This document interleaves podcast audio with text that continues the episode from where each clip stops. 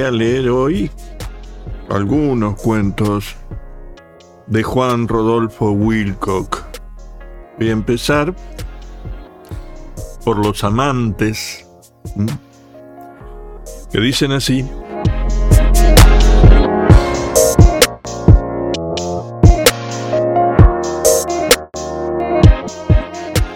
Arux y Arix han decidido no levantarse más de la cama. Se aman locamente y no pueden alejarse el uno del otro más de 60, 70 centímetros. Así que lo mejor es quedarse en la cama, lejos, lejos de los llamados del mundo. Está todavía el teléfono en la mesa de luz, que a veces, a veces suena interrumpiendo sus abrazos. Son los parientes que, que llaman para saber si está todo bien. Pero también estas llamadas telefónicas familiares se hacen cada vez más raras y lacónicas. Los amantes se levantan solamente para ir al baño y no siempre. La cama está toda desarreglada, las sábanas gastadas, pero ellos no se dan cuenta. Cada uno inmerso en la ola azul de los ojos del otro, sus miembros místicamente entrelazados. La primera semana se alimentaron de galletitas, de las que se habían provisto abundantemente. Como se terminaron las galletitas, ahora, ahora se comen entre ellos, anestesiados por el deseo. Se arrancan grandes pedazos de carne con los dientes. Entre dos besos se devoran la nariz o el dedo meñique. Se beben el uno al otro la sangre. Después, saciados, hacen el amor otra vez, como pueden, y se duermen para volver a comenzar cuando despiertan. Han perdido la cuenta de los días y de las horas. No son lindos de ver, eso es cierto, ensangrentados, descuartizados, pegajosos, pero su amor está más allá de las convenciones.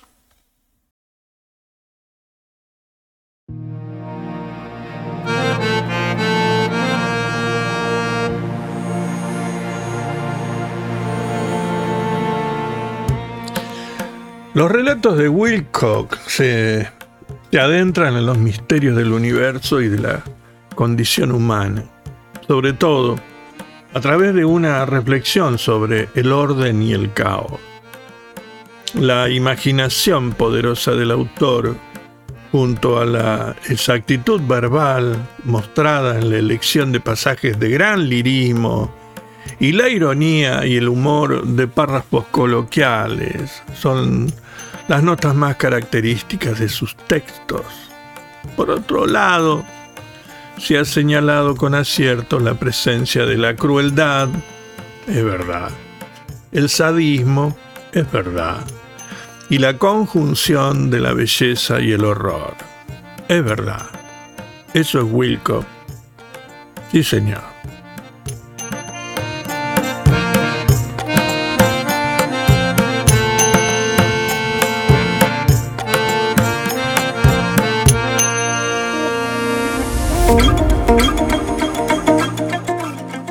Pasamos a otro cuento, paso a otro cuento, se llama Las muñecas, y dice así.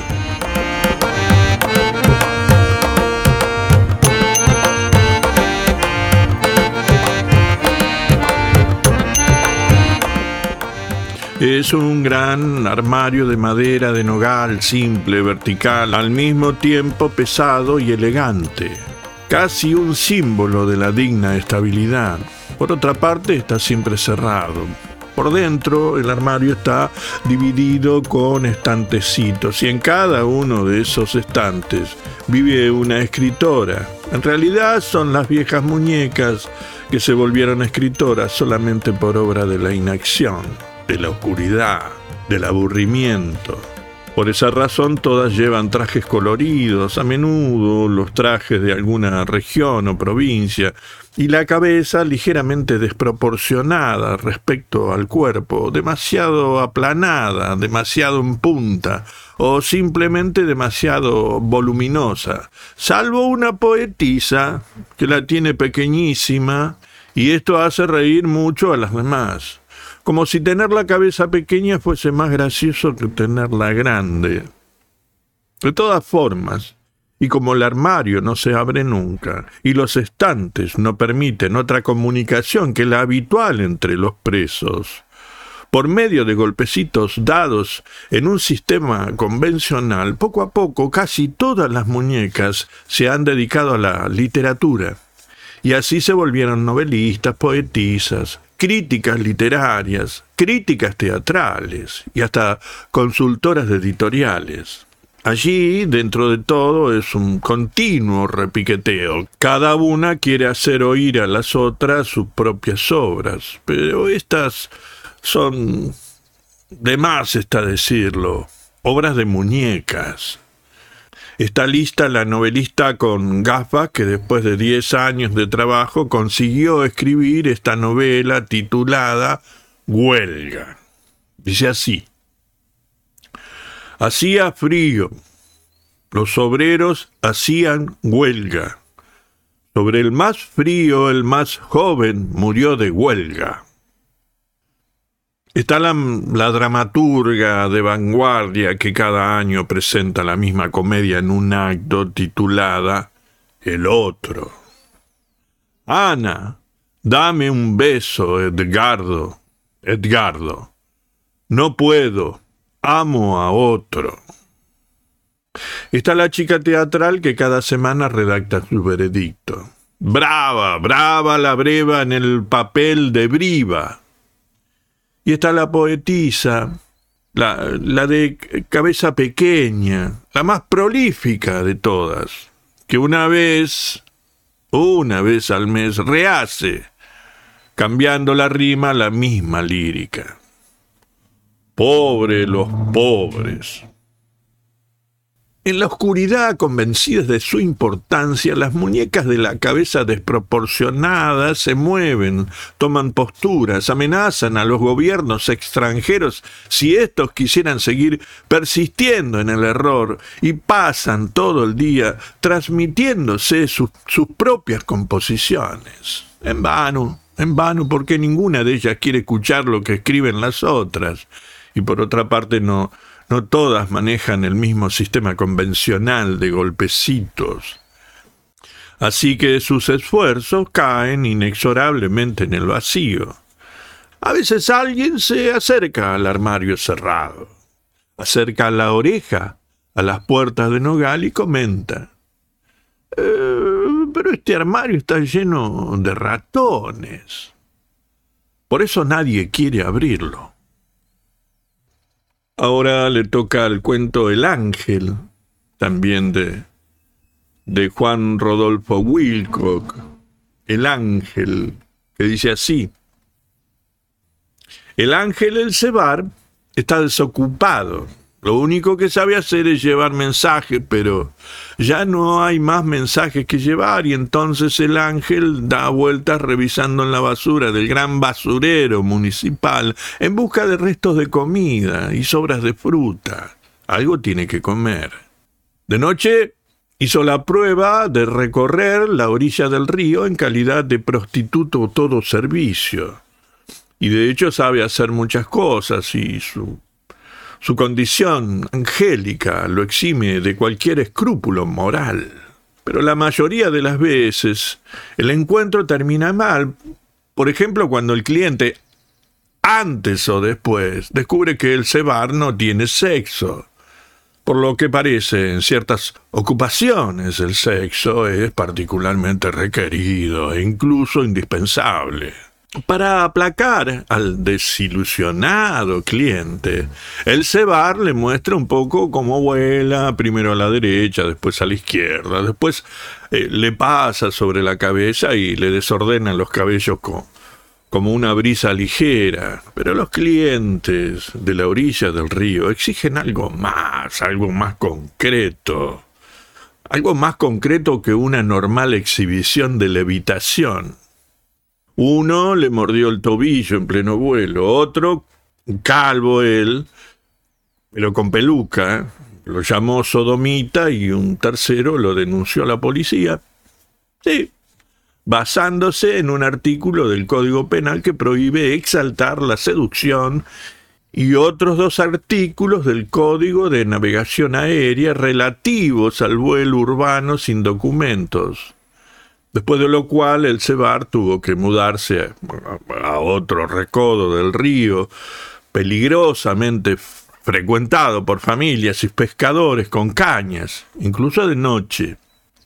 Estos inconvenientes, natural consecuencia de su desocupación temporaria, no pueden realmente preocupar a un ángel. Para comenzar, los ángeles son inmortales, y son pocos los mortales que pueden decir lo mismo. En cuanto a la falta de mensajes, un día u otro tendrá que terminar. Nuevos emisores se están alistando y los potenciales receptores, por cierto, no, no escasean, no escasean. Ya en el pasado le sucedió estar sin, sin trabajo por períodos más o menos largos, sin hacer nada. Basura de comer nunca le ha faltado. Es verdad que la prostitución angélica ya no, no es lo que era, pero de cualquier forma, hasta que esté listo el nuevo mensaje hay que seguir en contacto con los hombres. Mientras tanto, el cebar siempre puede encontrar trabajo en un circo, en tanto, lamentablemente, muchas cosas cambiaron desde que existe la televisión. Si el gran silencio durase mucho, otros caminos interesantes y poco recorridos se le abren. Por ejemplo, el cine under, la aplicación de antiparasitarios, la manutención de computadoras, la limpieza de ascensores y, y los desfiles masculinos de moda. Es así.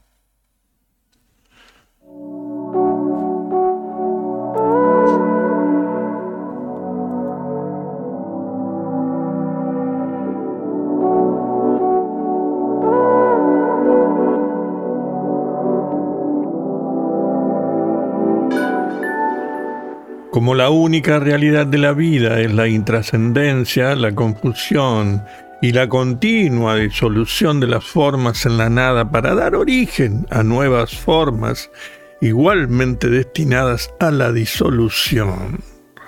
No es necesario inventar grandes artificios, ya que es suficiente con representar el desorden y el caos existente. El orden es una forma del caos, pero al caos es, por definición, lo que desconoce cualquier forma. Asimismo, el orden es para Wilcock la expresión monstruosa del caos. La búsqueda metafísica de una finalidad del universo culmina en la omnipresencia de la nada la ilusión del orden en medio del caos se desvanece en un mundo indiferente e incomprensible.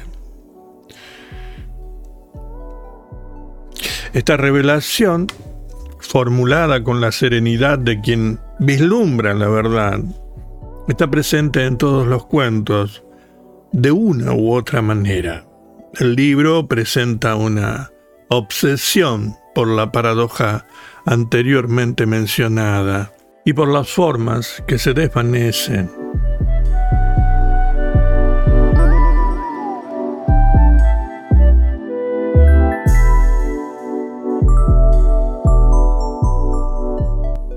Para terminar voy a leer este último cuento que se llama La Atlántida y que de alguna u otra forma lo podemos situar en este aquí y ahora que estamos viviendo.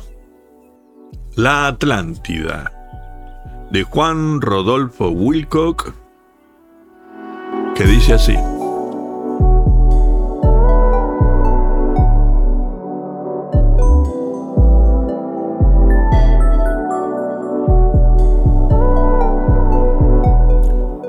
Cuando aquella vasta isla que los antiguos llamaban Atlántida comenzó a hundirse en el océano, Los más sagaces de sus habitantes decidieron embarcarse y mudarse a otro continente.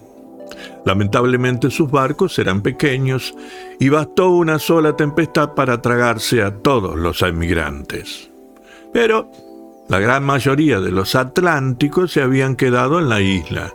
De hecho, todas las profecías preveían un gradual relevamiento del nivel de las tierras, y los isleños, como sucede a menudo, creían más en las profecías que en la realidad de lo que veían con los ojos y tocaban con la mano. Por eso, inundadas las llanuras costeras y amenazadas por las olas las primeras colinas, los periódicos atlánticos continuaban alentando a la población.